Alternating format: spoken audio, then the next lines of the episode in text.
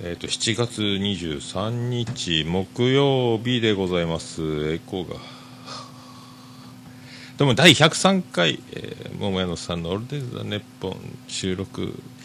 します。えっ、と、またき、明日収録しようと思ってたんですけども、ちょっと、えー歯医者に、えー予約しに行ったら、明日の12時と言われまして、丸かぶりなんで、えーっと、それ収録があるんでちょっとっていうのもなんなんで、えーあ、いいや、もう木曜日収録しようという、えー運びになりまして、えーっと、こういう経緯を至っております。えっとですね、もう夏休みなんですけど、え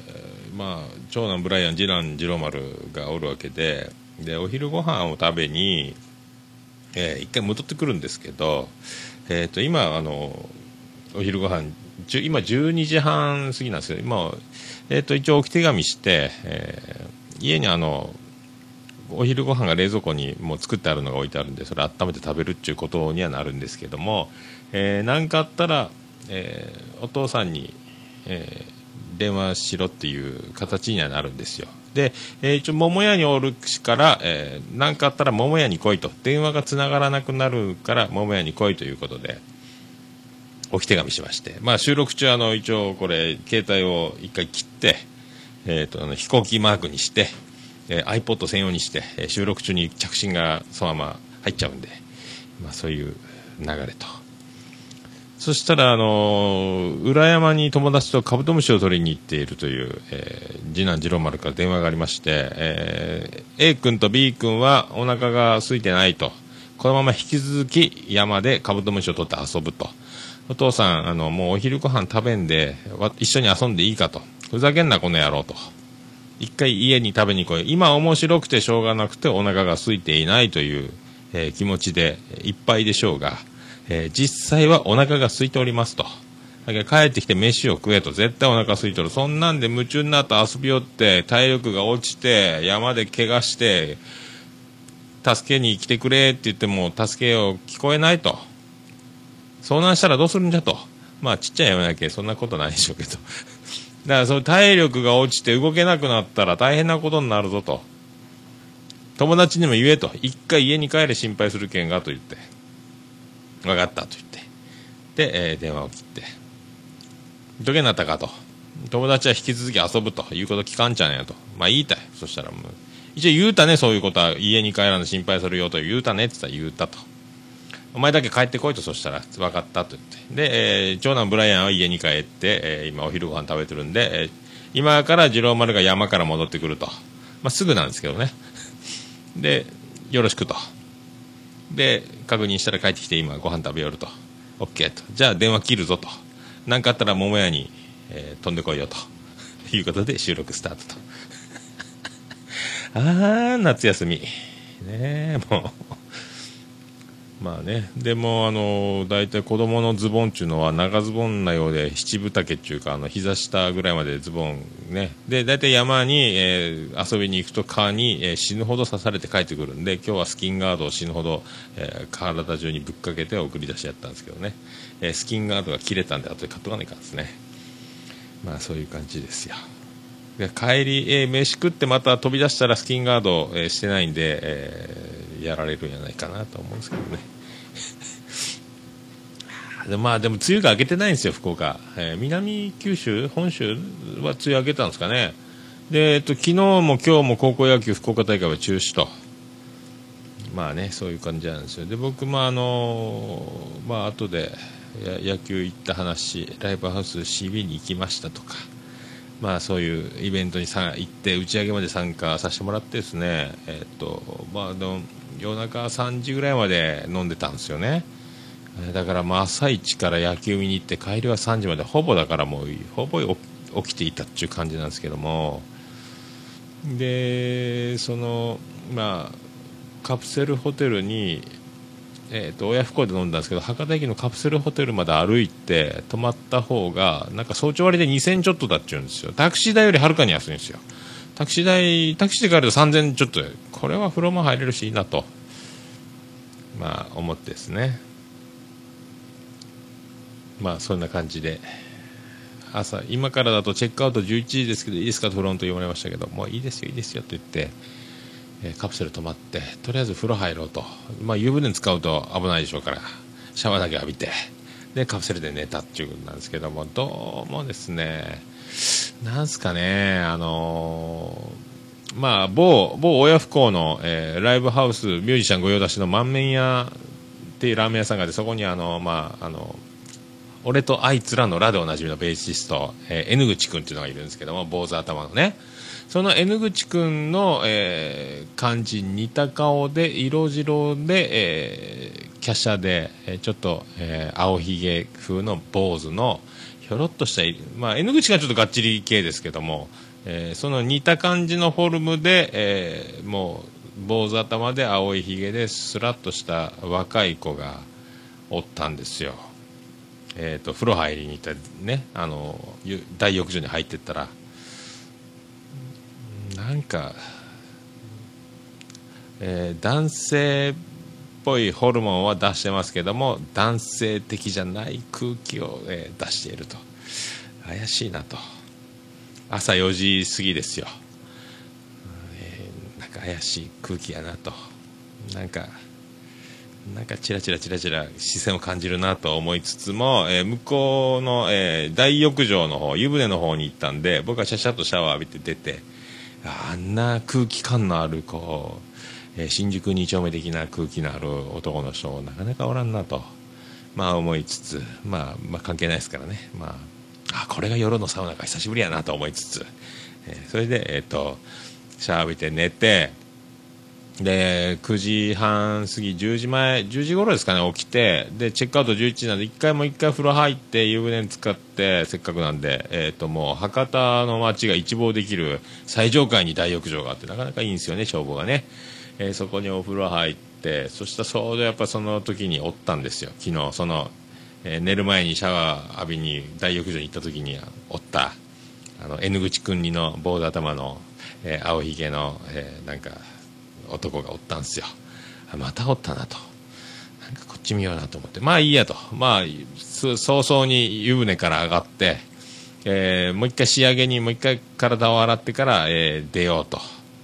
でいっぱいあの洗い場があるんですよ、えーと、パーテーションで仕切ってある石で作ってある感じのねあのカランとシャワーがついてシャンプーやらこう全部セットが置いてあってずらーっと、えー、3040ぐらいえー、ずらっとその洗い場が並んでるところがあっていっぱい空いてるんですよ、もう。あの平日やし、えー、チェックアウト前のもう昼前ですよ、11時前なんで、えーと、浴室はガラガラなのにで僕、一番端っこに座ったんですよ、入り口から一番近い。で端っこに座っていっぱい空いてるのにその男が僕の隣に座ったんですよ。うわうわうわうわうわうわうわうわマジか。とまだそのえっ、ー、と島はですねその洗い場の島は2列に分かれてて奥の列もいっぱい空いてるんですよ。で僕のおる島もいっぱい空いてるんですよ。わざわざ僕の隣に来たんですようわうわうわうわうわうわうわうわうわうわうわうわわわわわいやー、もう、怖い怖い怖い怖い怖いと思ってですね。ねもう、ねその、女風呂に男が一人で入ると、まあ、恥ずかしい思いをするし、テンションも上がることもあるでしょうけども、えー、その、逆的な感じ、いやいやいや、これはちょっときついなと。でも早々に、えー、体を洗い終わりまして、まあ、すぐ出たんですよ。ね。まあ、その、慌てて逃げる空気は出さずにねもう終わったから出るという感じでさっと立ってさっと出て向こうはまあ隣の洗い場で洗ってる洗い中なんでで、えー、すぐであの一応ヘアトニックを、えー、育毛のためにですねあの備え付けの、えーと、脱衣所のところの洗面台にずらっと置いてあるんで、えー、そこで、えー、ヘアトニックをぶっかけて頭をぶったたいて、えー、それから綿棒で耳の穴を、えー、ジュルジュルっとやってでドライヤーで頭乾かして、えー、来てエレベーター乗って出ようと思ったらもうそのさっき隣で洗っていたあの男がエレベーターの前に立ってるんですよ。えー、これで、僕がこのままあと20メーーぐらい、えー、10メーーぐらいですかね、進んでエレベーターの前まで行くと、一緒にエレベーターを乗って、え、ロッカールームの2階まで降りなきゃいけないというシチュエーションが、えー、なりまして、あ忘れ物したみたいな空気を一瞬にしだし僕はすぐ振り返ってですねもう一回洗面台に戻って、えー、もうついてもない鼻くそをずっとあの鏡の前で、え、3分か4分か5分ほど鼻くそを、えー、ちり紙で取るという作業を急遽追加しましてですね。であのずっと洗面台で鼻くそを取って、えー、鼻の穴を鏡に近づけて鼻の穴は鼻くそがいっぱい入ってないかというのを確認を何回も繰り返してですね、えそれから、え無事に1人でエレベーターを降りて、えロッカールームに行って、え着替えて出ようと。着替えて出ようと思ってロッカールームに降りていったら、えー、その男がさっきのその坊主の青ひげの男が服を着て、えー、出ていくとこにまた鉢合わせすると。いやいやいやいやいやいやもうホラーですねこれはね。もう本当なんかあのまあ男にとってサウナは天国ですか？もう嫌なそういうのが、えー、そういう終わり方をした一日がありましたというね、まあ、そういう、えー、海の日、えー、海の日を海の日の、え最後はそういう感じで、えそれから、え230円の、え JR に乗って、え町に戻ってきたということで、えタクシー代よりかなりお安くいただきましたという、まあそんな感じの、えー、月曜日を過ごしました まあ、まあそんな感じ まあそんな感じです。えー、っとね、そんな感じです。えー、それであの、前回の放送を受けまして、我らのポッドキャスト界の巨匠、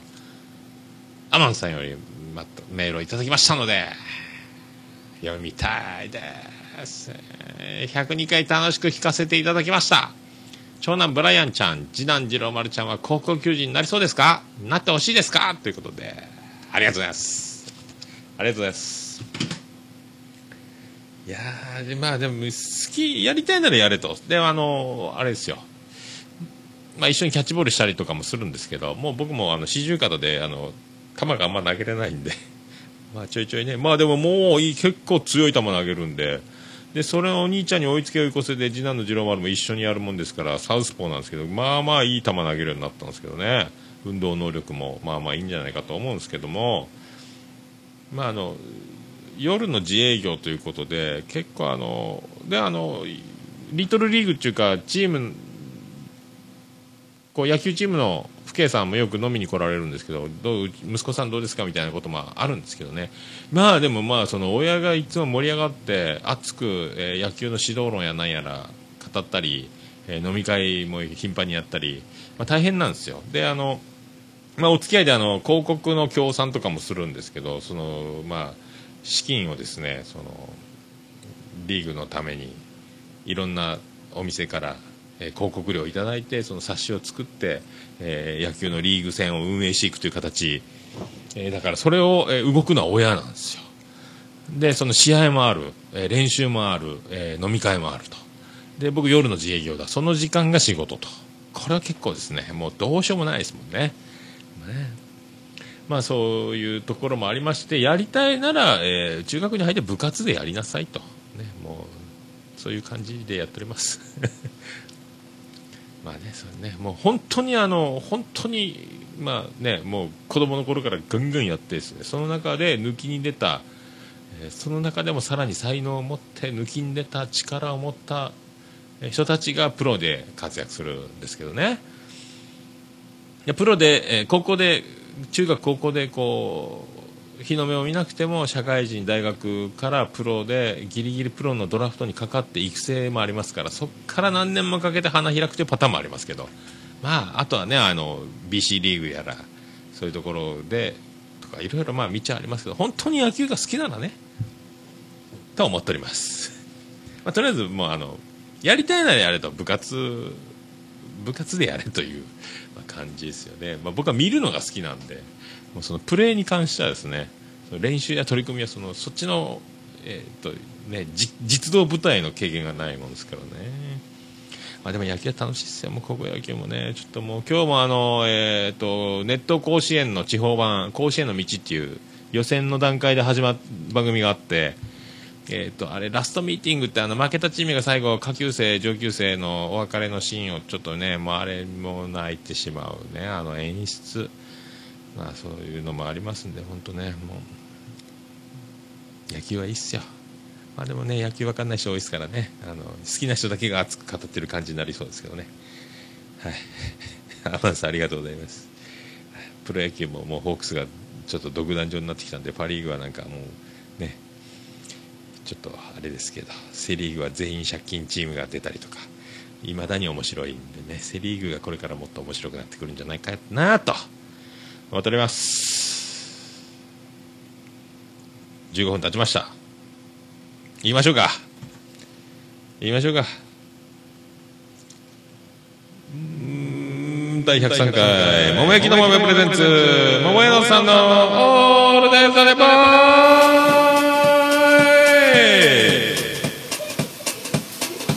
ててて、てててて、ててて、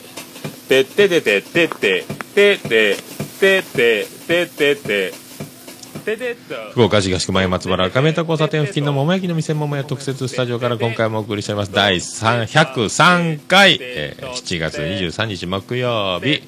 時刻は13時ちょっと前でございます。今回もお送りしてまいります。世界一幸せなポッドキャストオルネポ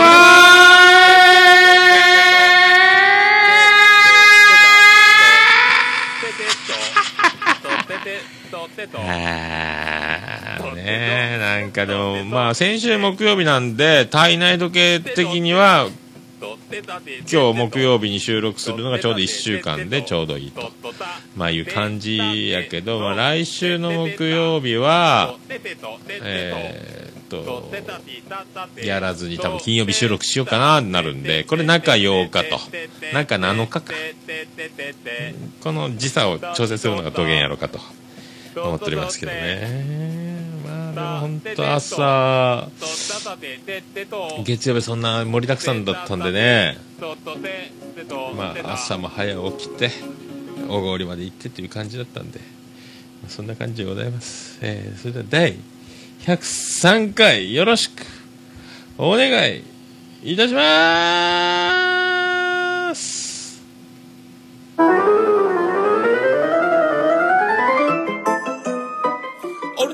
皆様からのメールを心よりお待ちしております。スマートフォンでお聞きの方、ポッドキャスト画面のアートワークを指でちょーんとやるとブログ記事が出てきて、そっからオールネッポの公式サイトの方のブログ記事で飛べます。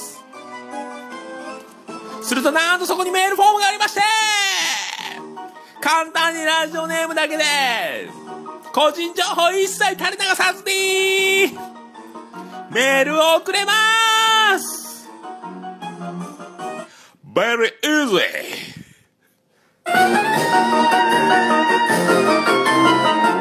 そんなおメール心よりお待ちしております。なお、金利手数料、送料一切かかりません。オルネポが負担します。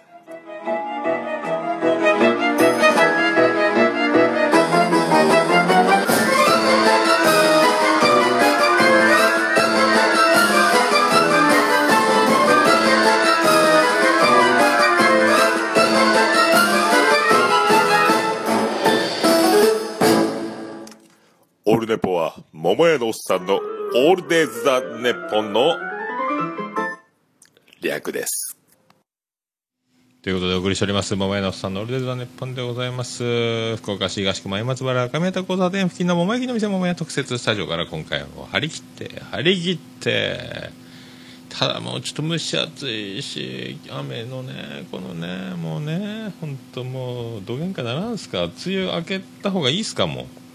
う。ね。開けた方がいいような気がしてるんですよね。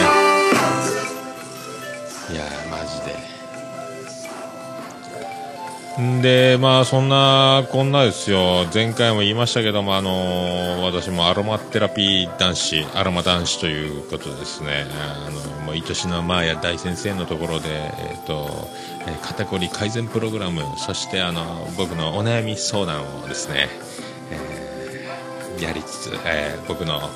ーこの体臭の臭さ汗をかいた時におしっこまみれのような匂いになるこの臭さを、えーなんとかしてくれと。そしてあの今体重減らし大作戦もやってるんだというところも含めてですね、まあ、アドバイスを受けましてまずは腸内環境、えー繊維質、えーそういうところから整えていくんじゃないかと。それで、まあ、ご飯を白米から、えー雑穀米などを食べた方が繊維質が取れていいと。あそうですかと。めんどくさいよと。めんどくさいよと言ったらそれは1回炊いて冷凍すればいいじゃないかという。なるほどと。そっかと。俺もそれできるなということで今だ2合炊いてでそれに入れるだけという16穀米を入れてさっと混ぜて炊いてで2合炊けたらそれを、えービニール袋に6袋ぐらい6か7ぐらいに分けてご飯を入れてで平べったくして凍らせるんですよ。平べったくするとすぐあの戻せますからね。で平べったくして、えーそれを、えー粗熱を取って冷凍かけたのを、えー毎度毎度、えー取って1つ袋ずつ取ってお水に入れてグツグツやってふやかしてかさ増しになるよと。さすが毎朝でございますね。本当にお腹いっぱいになりますね。あの2合は7分割するようなご飯なんかもう仏さんに備えるぐらいの量ですよ。俺からしたら。ご飯茶碗一杯ないかあるかぐらいでしょ。もうもう僕にとっちゃそれあと2杯くださいっていうことなんですよ実際はね。でまあそれに一応だからまあお店で食べるようにしてなるべく片付けを終わってからとかなるべく早い間に夜中、えー夜晩ご飯を食べるようにだから片付けを一旦置いといてご飯を食べるみたいな感じにはなっておりますね。その食事の時間も変えましてですね。でそのせっかく雑穀を炊くしお湯で薄めて鍋で一回グツグツお湯でただグツグツふやかすだけなんですけども凍った凍った、えー雑穀米ご飯をね。えついでにそこに人参としめじを刻んで入れたり、え豆腐を入れたりとかしてちょっとかさ増ししつつ栄養も考えつつ野菜も取りつつという感じのやつをえー、ともうほぼ雑炊かおかゆか分かんないような状態のやつを、えーまずあとまあお店なんでレタスもいっぱいあるんでサラダを食べつつですね。サラダにはドレッシングをかけずにですねえサラダ食べてその頃ちょうどそのお湯で、えーかさ増ししたご飯がちょうどいい冷め頃になってそれ食べつつと。あとはちょっと胸肉をえー、と炭火で焼いたりとかまあお店なんで炭火で焼けちゃりするっていうのがねあとはまあもやしとか一緒に茹でてポン酢で食べたりとかですね。それにその、えーかさ増しした、えーご飯と、まあ、こんな生活お腹いっぱいなんですよ。でお腹いっぱいになるとですね家帰ってきてもそんなにお酒が飲めないんですよ。これまたいい相乗効果。1杯か2杯でも寝てしまうと。なおさらいいと。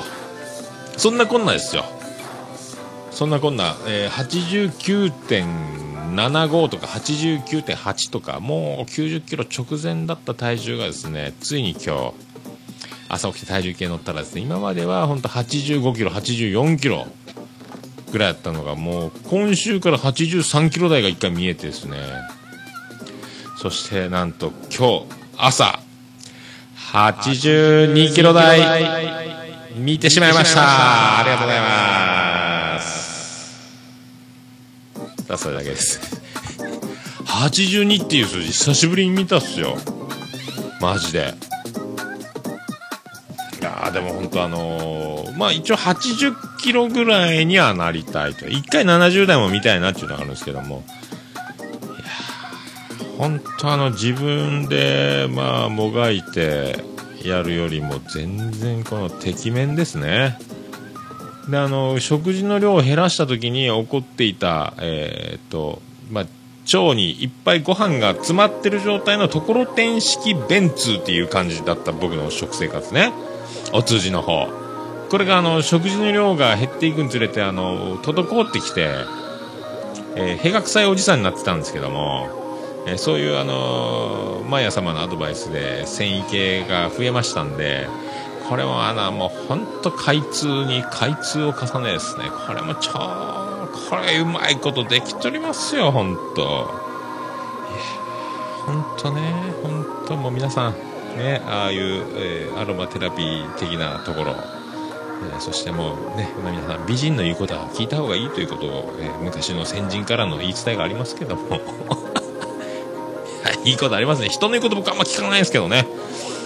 大体人の言うこと聞かないんですよ。もう自分の考えと、えー自分の行動した結果のみを信じる、まあ、タイプなんですけども。まあこれ。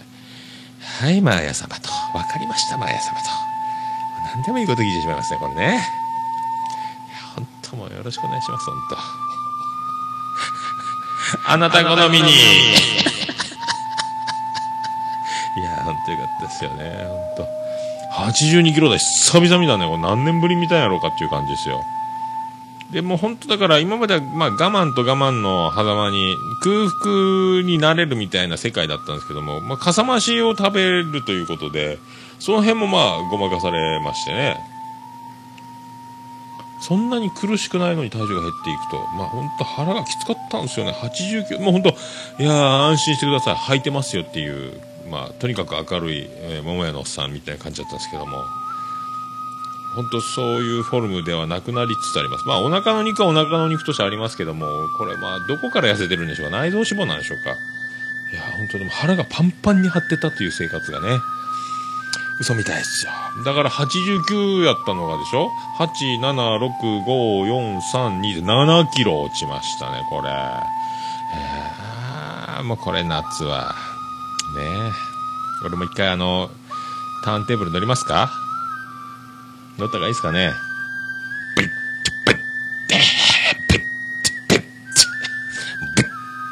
ってやらないかんすかねはいねえまあほんとそんな感じでよかったですよかったですよかったわ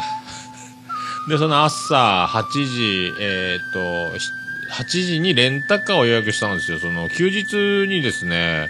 えー、と愛する妻ジェニファーの、えーご両親、えーロバート国王、えサッチャー様ご夫妻が、えやってくるということで、え皆さん、えー、となんかショッピングとかいろいろみんなで行くぞと。で長男ブライアンも自転車が欲しいというサイズが大きくなってとかそういう感じの、え物資面もあの大任しとけという感じの流れで、えーまあ、そんな感じで、まあ、車がいるということになったんで僕は、えー野球が見たいと。車がないと。小郡は最寄りの駅もないと。どうしようと。そうだレンタカーだと。であのちょうど、えーポイントが、えー1000円。1000円引きポイントがあったんでちょうど5000円ぐらいで借りれると。K の、えーワゴン R 借りたろうと。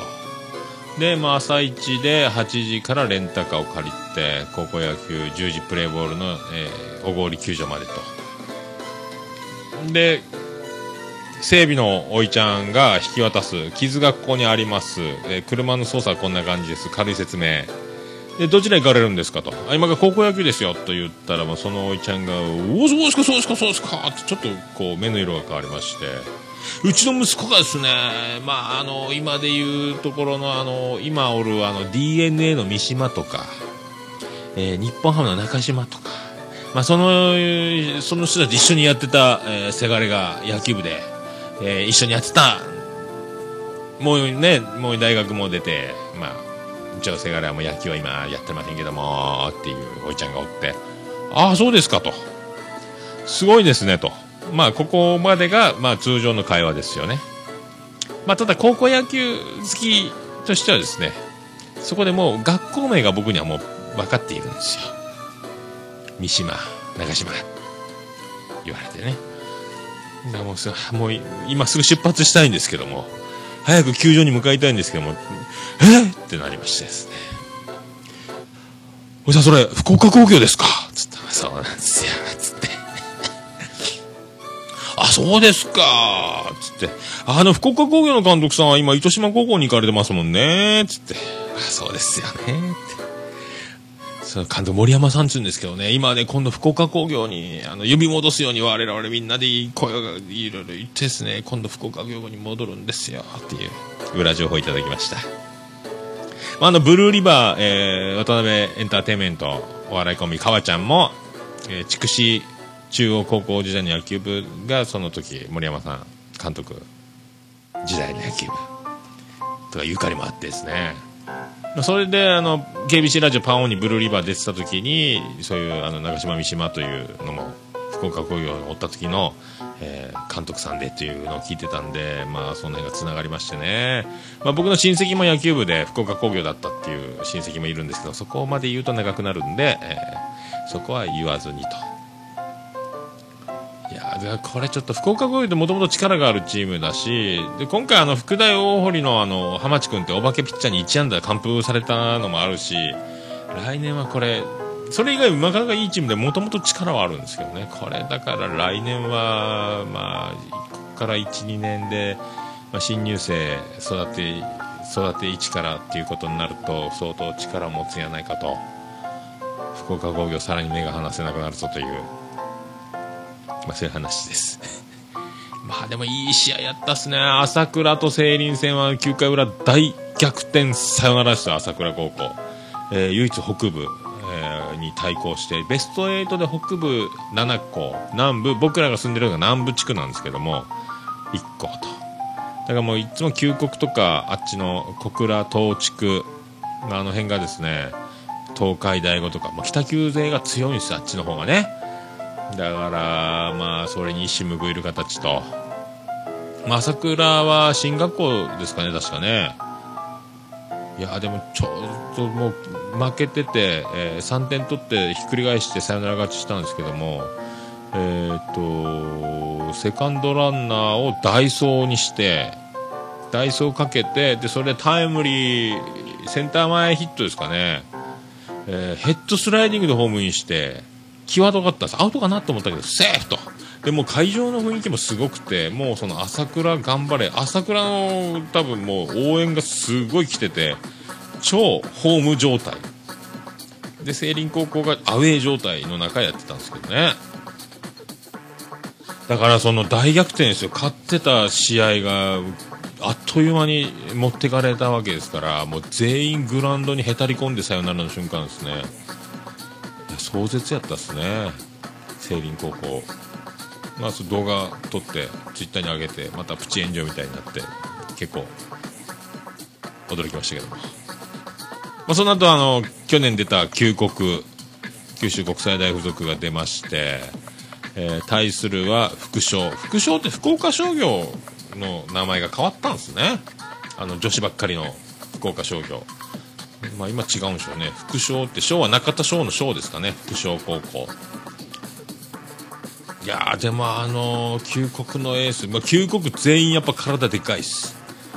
もう高校生かっちゅうぐらいでかいです。であの4番の山本武蔵君。あのロッテ監督巨人時代44番左バッター山本浩二の息子山本武蔵君。サード。去年よりもでかくなってましたね。もう打席の威圧感が半端ないっすね。すごい。で左投げのエースがすごい球速いんですけど途中で指気にしてたんですけど豆か爪かやったんすかね。結局そのセカンド送球とかがもうバント処理二塁刺そうと思って投げた球が悪送球繰り返したりとか結構だから指気にしてたんですよね。で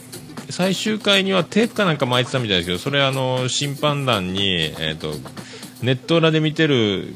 高野連の人がなんかがグラウンド出てきて審判おいおい注意せっつってなんかテープ巻いてたのを剥がされてさらにだからそれでもうおせおせムードで危なかったギリギリ勝ちましたね。旧国が副将に。エラー5ですよ旧国で。そんなこんなで。うん。まあ雨で中断も1回あったりね、まあ、過酷な環境ではあったんですけどね。いやーすごかったね。まあすごかった。まあ、すごかったっちゅうことですよ。でも、その時も副将の応援がすごくて、全校応援やったっすかね。もうかなりな迫力で、究極もう超アウェー状態で、まあ、押され、押されで、もう危ない、危ない試合やったっすね。まあでも、究極これ、行くんやないかっていうぐらい、やっぱもう、ものが違うんすね。エラーは多かったけども、やっぱ体はでかいし、やっぱ力あるしね。すげえなと。全然違うっすね、やっぱ物が。見てて思いますけども、高校生じゃないっすね、あれは。本当物が違うと。まあ、ワークオー監督いなくなりましたけども、まだ物が違う連中がまだそのままやってるという。あと、どこの高校やったんですかね、シートノックで。朝倉の監督やったかな。朝倉か聖林かの監督、シートノックで、外野フェンス直撃のクッションボール処理的なやつのシートノック打とうと思って、えー、スタンドインしてました。ホームラン打ってましたね。もうこれで会場沸きましたけどね。あと、キャッチャーフライを打つ最後の締めで。キャッチャーフライをパーンと打つときに一回空振りして、えー、笑いを取ったり言うっていう、ね、あの監督持ったり。や、もう試合も面白いけど、シートノックも面白いですよね。まあまあまあ、いいっすよ、そんな野球のね。野球ばっかり言うなっちゅうことですよね。はい、じゃあ気を取り直しまして、まあそんな曲、お送りしましょう。ビアンコネロで、そ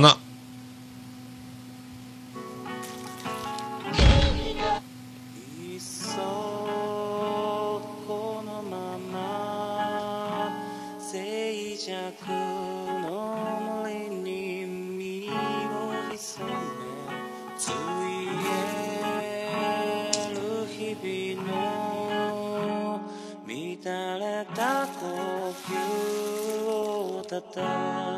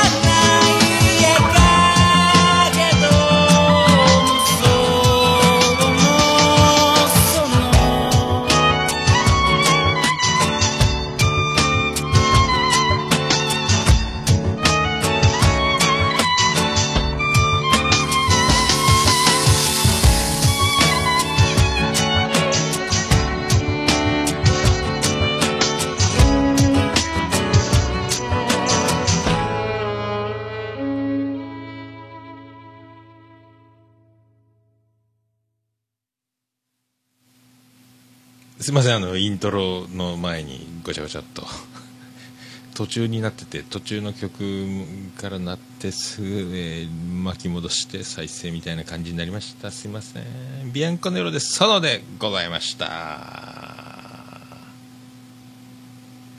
ボケのトリプルアクセル大成功でございます。ソチ。ソチの興奮冷めやらぬでございます。桃屋のおっさんのオールデイズだネッポンお足元大変滑りやすくなってございます。お気をつけくださいませ。まあ、そういうことでお許しします。いやいやいやいやいやいやいやいやいやねいやねいやねいやねいやねえーっと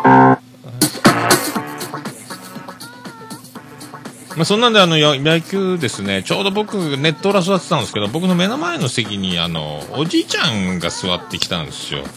で風は、えーセンターからホーム方向へのアゲインスト、えー逆風が吹いておりまして、まあ、僕の方が風下おじいちゃんが風上とでまあ最初雨で一回中断になる時の土砂降りの前は炎天下、えーかなりな高温になっておりましてまあ汗ばんでおりますまあおじいちゃんもなかなか体を洗うというところがそんなとねまあ、まめには洗えないでしょうと。そんなにお風呂も毎日入っていないのかもしれませんし、まあ、洗濯が、まあ、そんなに神経とがらかして洗濯をしていないのかもしれませんけども、えーそのおじいちゃんの汗の匂いがもう完全な腐敗臭という感じの汗がですね、僕の、えー風下の僕にガンガン吹いてくると。これもうすぐお昼時なんですけどもこれ弁当はこれ食べれんなとどうしようとまあそう思ったぐらいにずっと臭かった。んでもタオルをずっと鼻に当てて感染というまあ状態にはなったんですけど。臭いなぁと。まああるんですよ、あるんですよ。まあ皆さん、その汗臭いのは僕もね、含め、もう分かってますんで、まあこれをいかに自分で認知してどう対策を練るか、まあどういう取り組みをしていくかっていうのが大事になってくるので、まず自分で自分が臭いということを知る、えーそこが大事な入り口と。まあでもそれに気づかずに、まあもうね、ほんと鼻毛が出てる、えー口が臭い、えー体中が臭い、まあいろいろありますけども、まあここを自分で気づかないと誰かに言ってもらわなきゃもうこれね、えー困るんですけども、大体の人はみんなあの、黙認するというか、もう見て見ぬふりをするというか、まあ、臭いものには蓋をするというか、まあ、鼻を塞ぐというかですね。だからもう、僕も、おい、じいちゃん臭いよと、向こう行ってとは言えないんですよ。人として。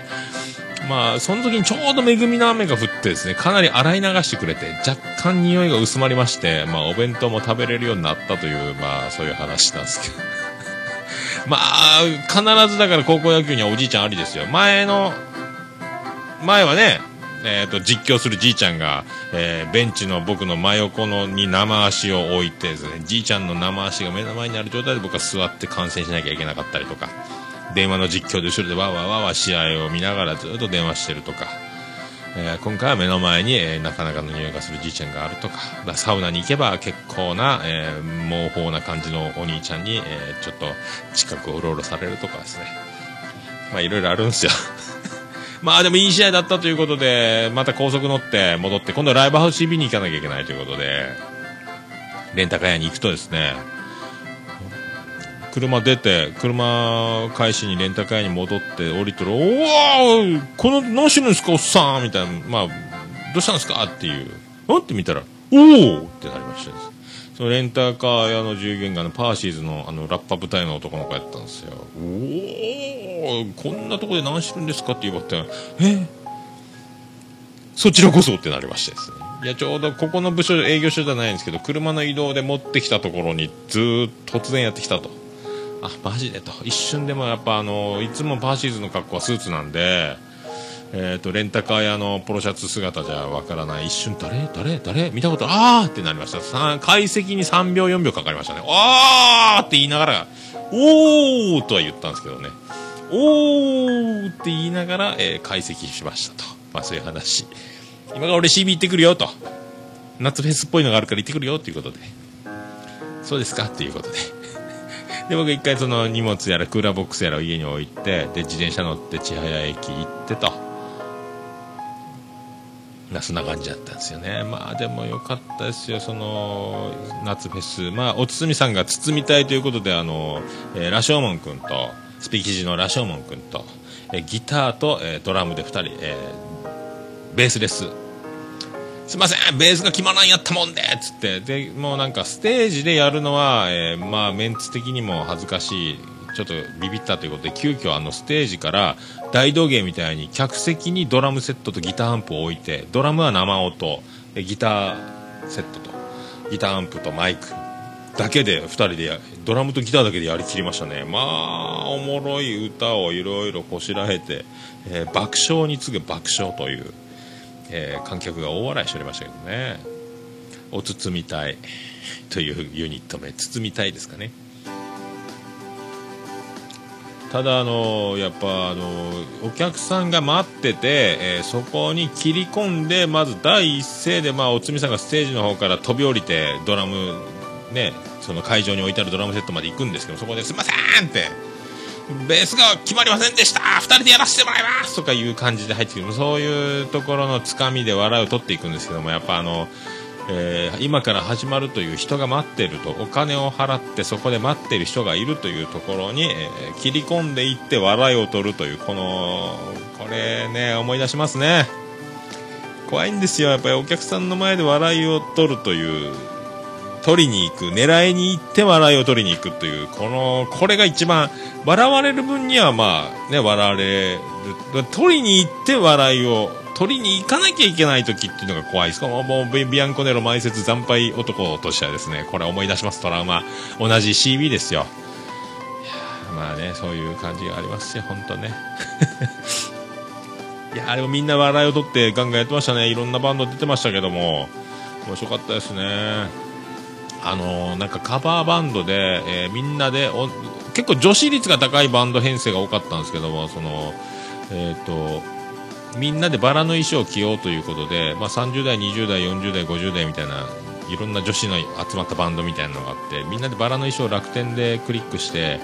えー、ショッピングしてみんなバラのワンピースみたいなの着て肩が出てた衣装とかですね着て演奏したんです華やかにね。で1人ギターのぽっちゃりめの子がこの子は買った、えー、バラの衣装が入りませんでしたっていうネタで笑いを取ってて。で急遽古着屋で見つけてきた500円の今バラの衣装を着ておりますとかそういうネタをしながら、ね、みんな笑いを取っているとみんな笑いを取るなということであとなんか中高生だけのバカテク、えー、ヘビメタ、えー、カバーインストカバーじゃないインストバンドってはるかっていうなんか佐賀ですかね。もう女の子の中学生のもうバカデクギターとあともうそのドラムもうまいわ。ねベースもうまいわ。しかも6弦ベースか7弦ベースか分からんけどとんでもないベースを弾きよったんですよ。金持ちやないかとか思ったんですけどね。まあ大人が動いてるでしょあんだけ子供たちをあんだけ押しても多分ね子供の頃から英才教育ですよね。もっとクソうまっすよ。どんな大人になるんでしょうか、もうねえーと、はるかっていうユニ3人組なんですけどバンド名がね。わあ。すごいっす。びっくりしました。あんな人たちがいるんだっていう。頭あの、あれですよ、博多座ブリスコ様が鳥で出てきまして、いやー、やっぱかっちょいいね。僕2回目、まともに見るのは2回目なんですけども、いや、かっちょいいですよ。あの、前はレコ発 3days の最終日で、もう満身創痍の状態を見たんですけども、ね今回もやっぱすごかった。で、あの、月刊ブリスコちゃんっていう YouTube で面白いあの編集されたよくできた、えー動画がアップされてたんで僕リツイートさっきツイッターでしましたけどねこれまたあのこの記事には貼っときますんでこの第103回放送分に面白いです最後おつみさんがライブハウス CB の新年会の模様におつみさんが出てきますんで、えー、しっかりと笑いをとっておりますんでおつみさんがもうね笑いに対するアスリートぶりというのをですね皆さん、えー、見ていただきたいとね博多はいろんな人がおりますね 面白い人が多いということを、えー、お分かりいただきたいと。だから、あの、俺が一番面白いなんか絶対言えない街、博多。よろしくお願いします。つわものどもがね。いや、本当で、まあ、で、ジャガイケミさんと、えー、チーさん、ね、まあ、夫婦、ボラ、ボーカルと、うん、ベースレスバンドなんですね、博多ズブリスコってね。で、そこに、あの、ゆかりんごってキーボードで、えー、ベースラインも弾きつつキーボードもやりつつコーラスもしつつで激しい、えー、動きをダンシングをしながら、えー、まあ独特ですよねだから、えー、もうそういうスタイルで。まあかっちょいいっすよ。皆さん。すごいかっちょいいっすよ。まあもうなんかもうちょっとあの結構歌詞もしっかり CB の音響っていうか歌詞もしっかり届くんでいや誰もあの精神状態コンディションによりけりでしょうけどあれもう泣き出すんじゃないかっていうぐらい歌がやっぱ突き刺さってきますしね。すごい世界だと思いますよ。でちょうどまあ客席もあれなんでまあ、僕はあの、まあ、関係者じゃ関係者じゃないじゃ関係者じゃ関係者で関係者じゃないっちゃ関係者じゃないんですけども、まあ、もうそんな野球観戦もろもろ、ま、お疲れやろうからいいよ上の階から見とっていいよっておつみさんが言ってくれて上で見てたんですけどちょうどゆかりんごが、えー、そこで見てましておお久しぶりとなりましてまあライブ前なんでペットボトルのお茶かなんか飲んでたんですけども僕はビール飲んでても僕ライブハウスでビール4本ぐらい飲んだんですかねでハイボール1杯ので結局あの結構飲みすぎちゃったんですけども打ち上げ前にすでに飲みすぎたという状態に結果にはなったんですけども、まあ、2本目3本目を買いにまた、えーと、ドリンクカウンターまでも行こうかなって時に一応ですね、えー、ゆかりんごがおったんで「なんか飲む?」って言ったら「いいっすか?」って言ってじゃあ同じの。あビール飲むんかいと思ってですね。ではあの大丈夫だよかったよかった。じゃあ飲んで飲んでっつって、えー、乾杯と。まあね。まあ、このゆかりんが妹の花江僕の、ね、妹花江の、まあ、友達というつながりというところの、まあ、浅さで、まあ、僕も顔見知りという感じにはなって、まあ、そういう僭越ながらお友達っぽくさせていただいておりますけど本当ね恐縮でございますけども。まあでも本当そのライブとやっぱ違うんですよ。あのそのライブしてない時のそのステージ上とのそのギャップというんですかね。えスイッチどこで入れんの？っつったらやっぱ衣装着替えてまあちょっと化粧やり替え化粧直ししてたりすると自然にスイッチ入ると、まあ、あんだけのパフォーマンスにパッと切り替わるのがやっぱすごいなと。やっぱ爆発踏んでるなかっちょいいなと、ねまあ、ライブ感動してですね。まあでも1曲目に See You Again やったんですかね。もういきなりあの別れっぽいところから始まるのもかっこいいっすね。かっこいいっすよ。かっこいい。まあでかっこいいかっこいい。かっこいい。よかったよかった。ライブ終わったと。でまあゆかりんがまた着替えて戻ってきてドリンクバーでなんかハイボールくださいとか言ってたんで僕ちょうどドリンクカウンターで僕も飲んでたんでもう飲み合ってたんかな。おう俺が払うってまた言っちゃいました。僕も本当払い屋キャリーみたいになりましたね。えドリンクばらまきおじさんみたいになりましたけどね。まあでもよかったですよ。楽しかったですよ。でその後打ち上げにも参加させてもらってその、まあ、カプセルホテルへ行って、えー、さっきの、えー、下りになるという。まあ3時半4時ねもうその充実した一日を過ごしまして次の日はもうポロポロやったんですけどね。はい、でまあ体調も復活して、まあ、木曜日を迎えているというね、まあ、状況です。まあそんな感じですよね。まあそんなんでもう本当まあ笑いも怖いですけど。ねまあ、結婚式のスピーチも控えておりますんでパーティーのね。怖いです。まあボケも集まりましたんで、あとは構成していく段階、あと、えー、縦軸、何を縦軸に、えー、まあ、組み立てていくかと。まあ、前回はソチという、ソチオリンピックあとソチというワードを使って縦軸に、まあ、こう、組み立てていったりとかしたんですけど、まあ、どれを縦軸に流れていくか。あと一回前それを組み立てた後、録音して聞いてみて足りないところに何を足すかと。え歌でも歌うかと動きをつけるかとか、まあ、そういう組み立て段階に入ってきますけども、まあ、それでまあ考えて考えて考えて人前でやって受けたらいいなと受けたいな絶対受けるぞと。これは絶対面白いんだという、まあ、モチベーションまでいって、まあ、リングに上がるわけですけども、え滑った場合ですよ、え、立ち直れないんじゃないかと。怖いよね。まあでも本当めでたいですから、まあね、僕を指名した、えー、新郎新婦が悪いのか、えー、そのオファーを受けた僕が悪いのか分かりませんけども、まあ、めでたい門出にですね花を添えようじゃないかという気持ちではおります。はいまあね、怖いよ、でも人前で。人前で面白いことを言うって怖いです。だからプロの芸人が滑った、滑り芸だ、面白いだ、リズムネタしかやらないとか、ネタが面白いとか、いろいろまあ皆さんね、言いますけども、本当にね、まあ見る方言う方は自由ですけど怖い！面白いけどこれやめられないんですけどねこれ。やめられないけど怖いっす。ね。でも本当引退を考えなきゃいけない時も来るぐらい怖いと思いますけど やってみたらいいみんな。ね面白いから。ラジオもやってみてみんなね。一人喋りで。やってみたらいいっすよ。面白いですから。あらもう1時間近い。まあそんなまあねつかみどころのない放送、えー、103回目を迎えております。皆様のおかげでございます。本日は誠にありがとうございます、えーね、お足元の悪い中 お越しいただきましたありがとうございます、えー、はなはだ簡単ではございますが、えー、はいじゃあちょっとポッドキャスト実践達成しませんのコーナー。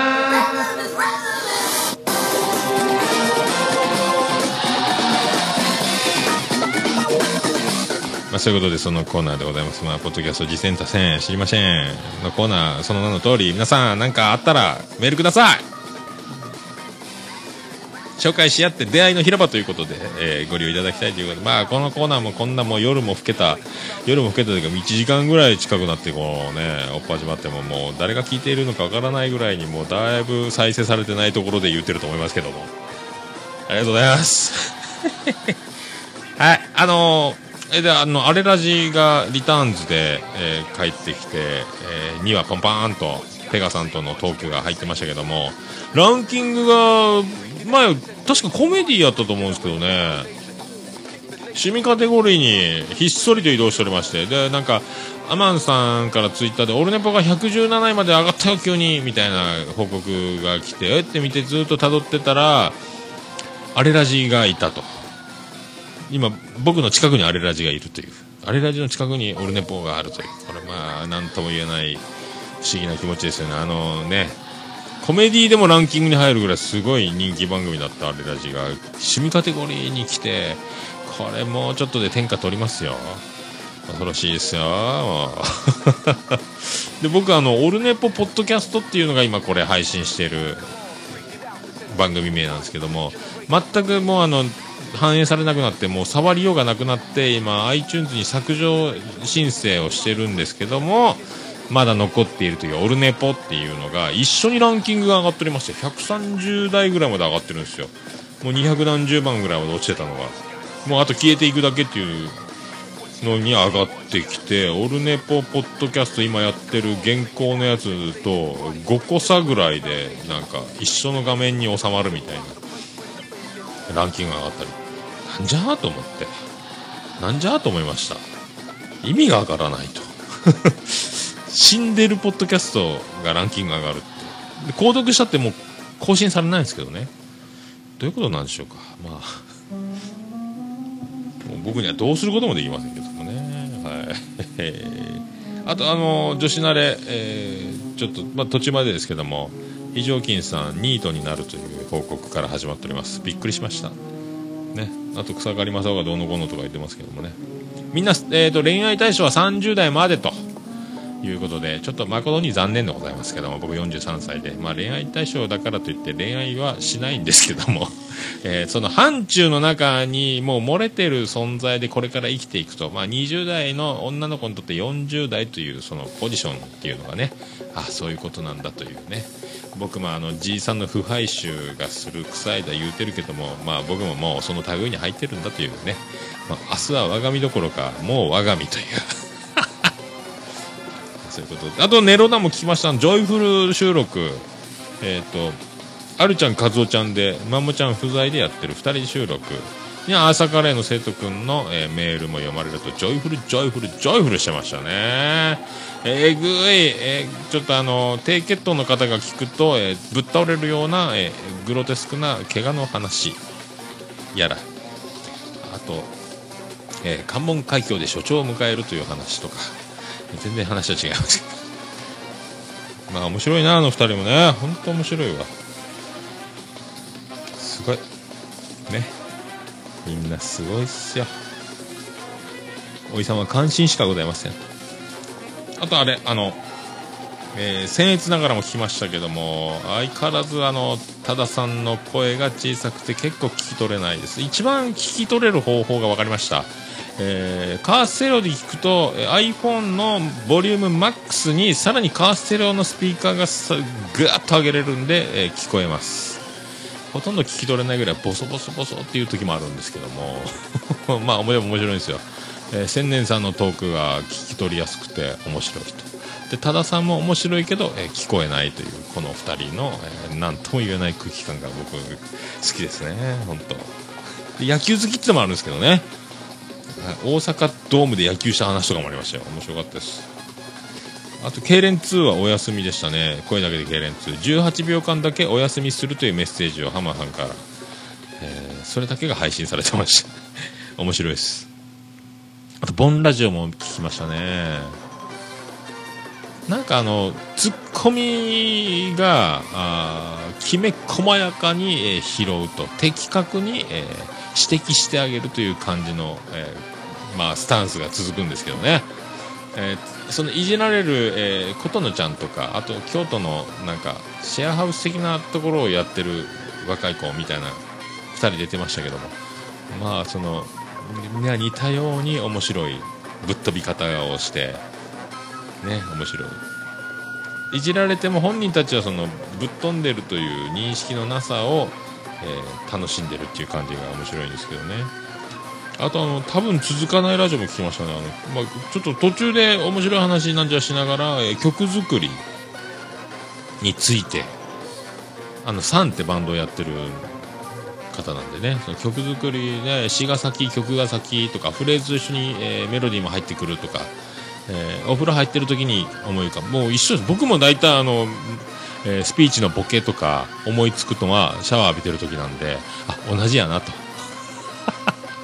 アーティストだな俺もと、えーそんな共感を、うん感じたと。本当風呂入ってる時にねいいボケ思いつくんですけどね。これ後でと思ってほったらかす本当に忘れるんですよ。だからすぐ iPhone に行ってあ iPhone の、えーリマインダーにメモするんですけどね、えーまあ、僕はそうです。みんなでも iPhone のボイスレコーダーでメロディーとかフレーズ録音してるみたいですよ日常ね。うんと思いました。あとは「そんなイットダル」っていう、えー番組があって今ものすごい今上位にランキングしてるんですよ。えっ、となんか iTunes のアップルのミスで消えちゃったらしいんですよ。あポッドキャストから。んなもんでその再復活の申請をアップルも認めてごめんなさい消しちゃいましたと。間違って消しちゃいましたってなって番組が消えて、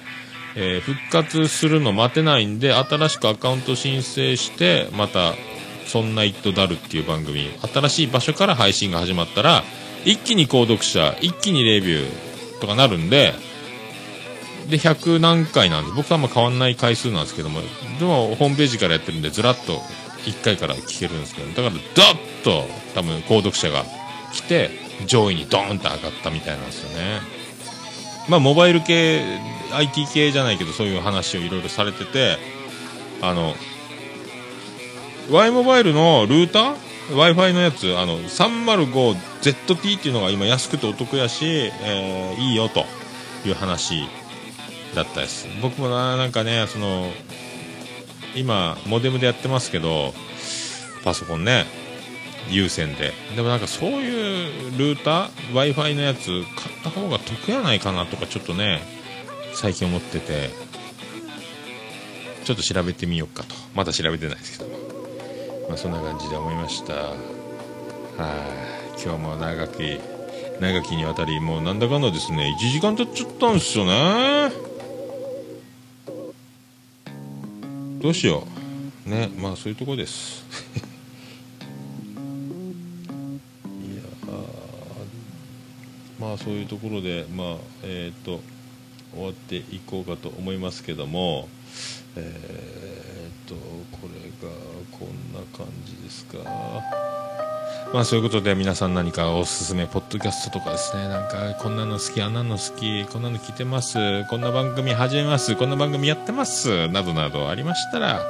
ぜひあのこのブログページにも貼っておりますけども、えーメールフォームから送っていただくか、えー、ももやのおっさんアットマーク、えーオルネポドットコムももやのさんアットマークオルネポドットコムまでメールの方お願いします。あとおはがきでもいけます。おはがきはももやまで送っていただきたいと思います。えー、桃屋の住所は、えー、郵便番号813-0042福岡市東区前松原2の11の11桃焼きの店桃山でお願いします。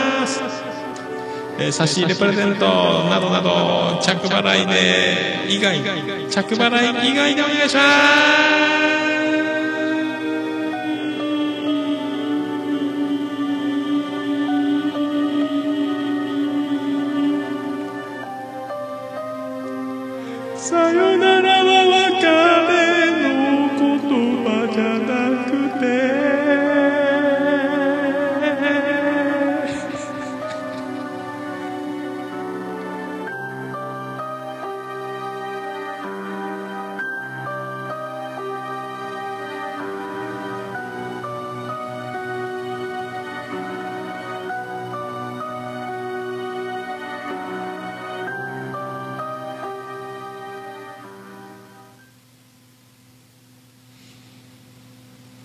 はい、エンディングで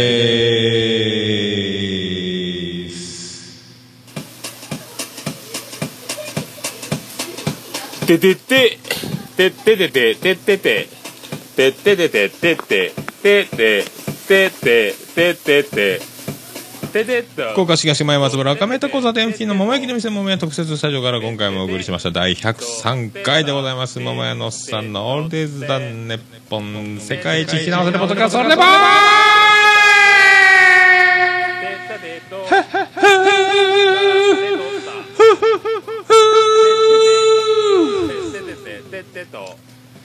あ、103回です。あっという間に103回でございますね。もう次は104回ですよ。